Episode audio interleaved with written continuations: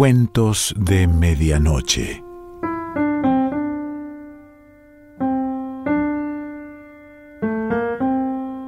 El cuento de hoy se titula Orden Jerárquico y pertenece a Eduardo Goligorsky.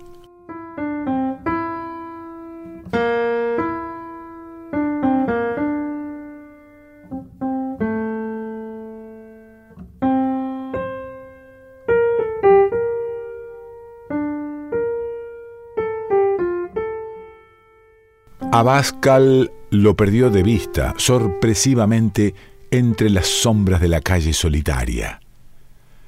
Ya era casi de madrugada y unos jirones de niebla espesa se adherían a los portales oscuros. Sin embargo, no se inquietó. A él, a Abascal, nunca se le había escapado nadie. Ese infeliz no sería el primero. Correcto.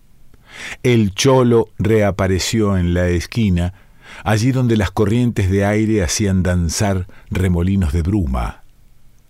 Lo alumbraba el cono de luz amarillenta de un farol. El cholo caminaba excesivamente erguido, tieso, con la rigidez artificial de los borrachos que tratan de disimular su condición, y no hacía ningún esfuerzo por ocultarse. Se sentía seguro. Abascal había empezado a seguirlo a las ocho de la noche. Lo vio bajar primero al sórdido subsuelo de la Galería Güemes, de cuyas entrañas brotaba una música gangosa. Los carteles multicolores prometían un espectáculo estimulante y desgranaban los apodos exóticos de las coristas. Él también debió sumergirse por fuerza en la penumbra cómplice para asistir a un monótono desfile de hembras aburridas, las carnes flácidas, ajadas, que los reflectores acribillaban sin piedad, bastaban, a juicio de Abascal, para sofocar cualquier atisbo de excitación. Por si eso fuera poco, un tufo en el que se mezclaban el sudor, la mugre y la felpa apolillada, impregnaba el aire rancio adhiriéndose a la piel y las ropas. Se preguntó qué atractivo podía encontrar el cholo en ese lugar, y la respuesta surgió implacable en el preciso momento en que terminaba de formularse el interrogante el cholo se encuadraba en otra categoría humana, cuyos gustos y placeres él jamás lograría entender.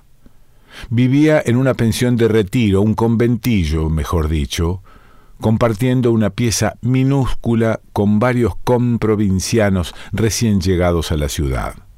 Vestía miserablemente, incluso cuando tenía los bolsillos bien forrados. Camisa deshilachada, saco y pantalón andrajosos, mocasines trajinados y cortajeados. Era apenas un cuchillero sin ambiciones, o con una imagen ridícula de la ambición. Útil en su hora, pero peligroso por lo que sabía desde el instante en que había ejecutado su último trabajo en una emergencia cuando todos los expertos de confianza y responsables como él, como Abascal, se hallaban fuera del país. Porque últimamente las operaciones se realizaban cada vez más en escala internacional y los viajes estaban a la orden del día. Recurrir al cholo había sido, de todos modos, una imprudencia. Con plata en el bolsillo, ese atorrante no sabía ser discreto. Abascal lo había seguido del teatrito subterráneo a un piringundín de la calle 25 de Mayo, y después a otro y a otro, y lo vio tomar todas las porquerías que le sirvieron y manosear a las coperas, darse importancia, hablando de lo que nadie debía hablar. No mencionó nombres, afortunadamente ni se refirió a los hechos concretos, identificables, porque si lo hubiera hecho, Abascal, que lo vigilaba con el oído atento desde el taburete vecino, habría tenido que rematarlo ahí nomás, a la vista de todos, con la temeridad de un principiante. No era sensato arriesgar así una organización que tanto había costado montar, amenazando, de paso, la doble vida que él, Abascal, un verdadero técnico, siempre había protegido con tanto celo.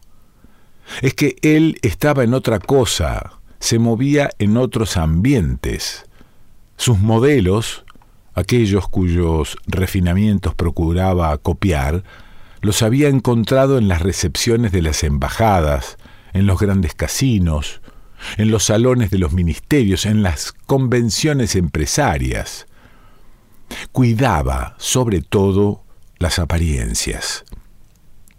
Ropa bien cortada, restaurantes escogidos, starlets trepadoras, licores finos, autos deportivos, vuelos en cabinas de primera clase, por ejemplo, ya llevaba encima, mientras se deslizaba por la calle de retiro siguiendo al cholo, el pasaje que lo transportaría pocas horas más tarde a Caracas.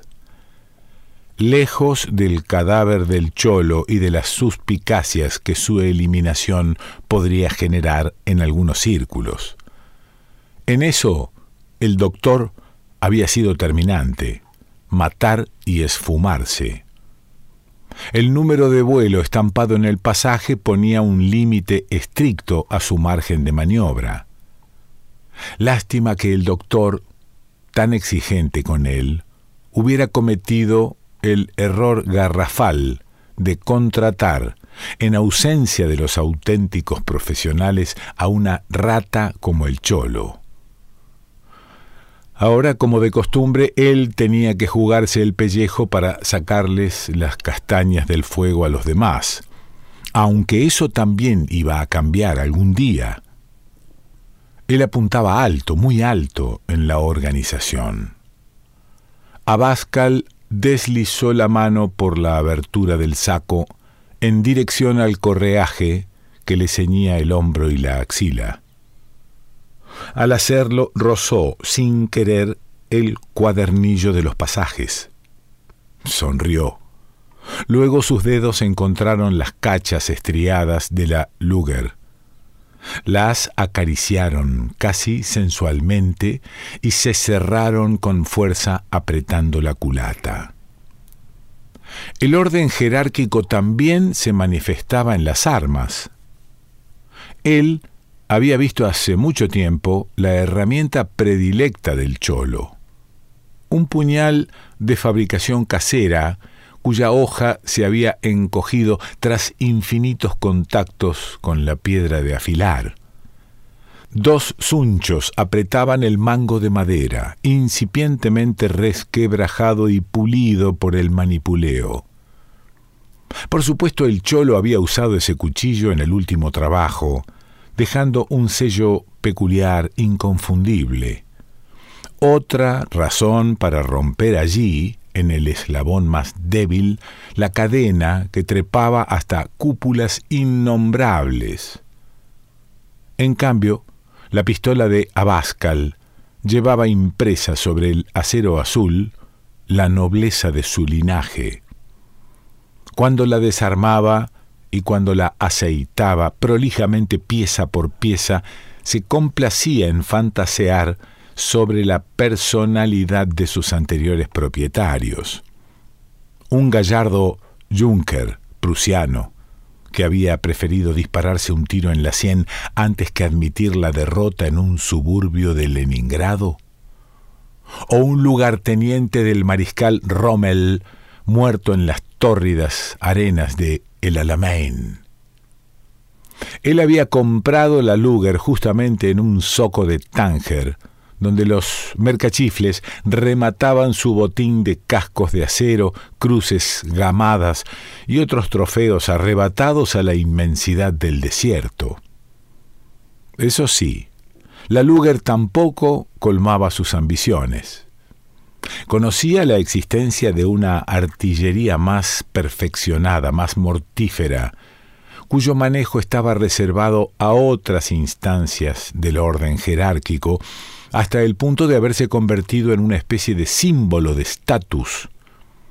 A medida que él ascendiera, como sin duda iba a ascender, también tendría acceso a ese arsenal legendario, patrimonio exclusivo de los poderosos. Curiosamente, el orden jerárquico tenía para Abascal otra cara. No se trataba sólo de la forma de matar, sino paralelamente de la forma de morir. Lo espantaba la posibilidad de que un arma improvisada, bastarda, como la del cholo, le hurgara las tripas. A la vez, el chicotazo de la Luger enaltecería al cholo, pero tampoco sería suficiente para él, para Abascal, cuando llegara a su apogeo. La aceptaba, no iba a morir en la cama. Lo único que pedía era que, cuando le tocara el turno, sus verdugos no fueran chapuceros y supiesen elegir instrumentos nobles.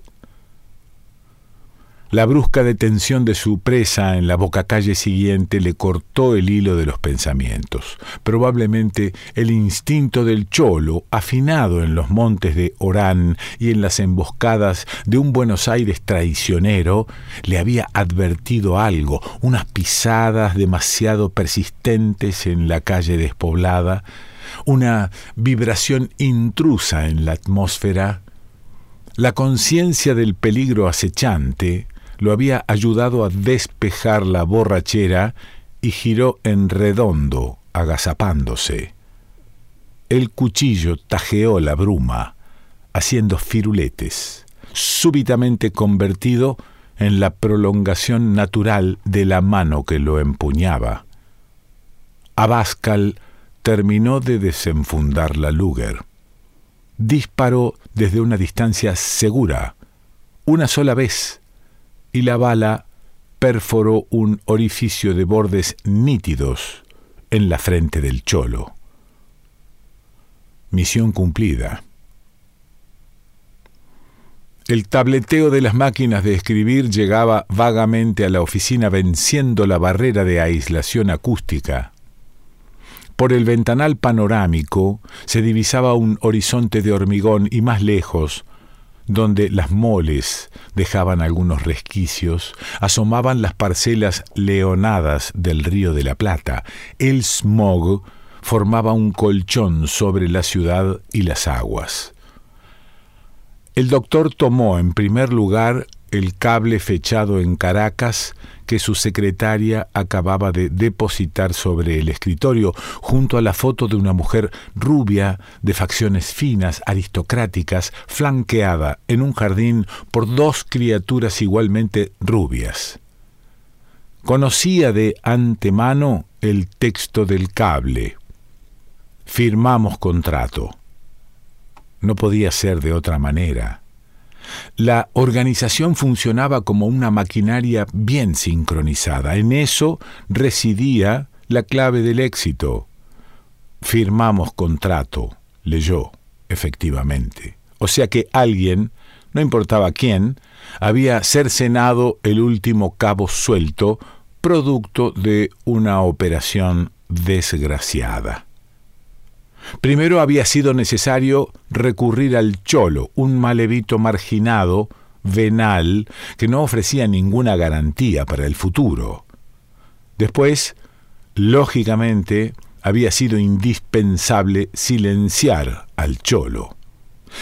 Y ahora el círculo acababa de cerrarse. Firmamos contrato significaba que Abascal había sido recibido en el aeropuerto de Caracas, en la escalerilla misma del avión, por un proyectil de un rifle Browning calibre 30, equipado con mira telescópica Leupold M800. Un fusil, se dijo el doctor, que Abascal habría respetado y admirado en razón de su proverbial entusiasmo por el orden jerárquico de las armas.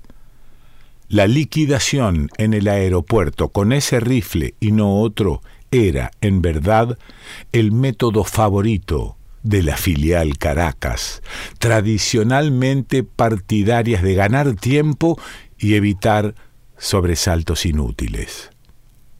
Una pérdida sensible, reflexionó el doctor dejando caer el cable sobre el escritorio. Abascal siempre había sido muy eficiente, pero su intervención, obligada, en ese caso, lo había condenado irremisiblemente. La orden recibida de arriba había sido inapelable. No dejar rastros ni nexos delatores, aunque desde luego resultaba imposible extirpar todos, absolutamente todos los nexos. Él, el doctor, era en última instancia otro de ellos. A continuación el doctor recogió el voluminoso sobre de papel manila que su secretaria le había entregado junto con el cable. El matasellos era de Nueva York. El membrete era el de la firma que servía de fachada a la organización. Habitualmente, la llegada de uno de esos sobres marcaba el comienzo de otra operación. El código para descifrar las instrucciones descansaba en el fondo de su caja fuerte. El doctor metió la punta del cortapapeles debajo de la solapa del sobre. La hoja se deslizó hasta tropezar brevemente con un obstáculo. La inercia determinó que siguiera avanzando. El doctor comprendió que para descifrar el mensaje no necesitaría ayuda. Y lo sorprendió descubrir que en ese trance no pensaba en su mujer y sus hijos, sino en Abascal y en su culto por el orden jerárquico de las armas. Luego, la carga explosiva, activada por el tirón del cortapapeles sobre el hilo del detonador, transformó todo ese piso del edificio en un campo de escombros.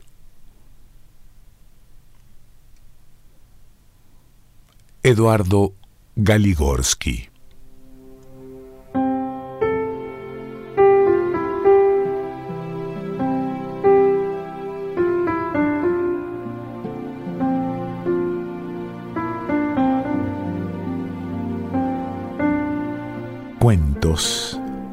Medianoche.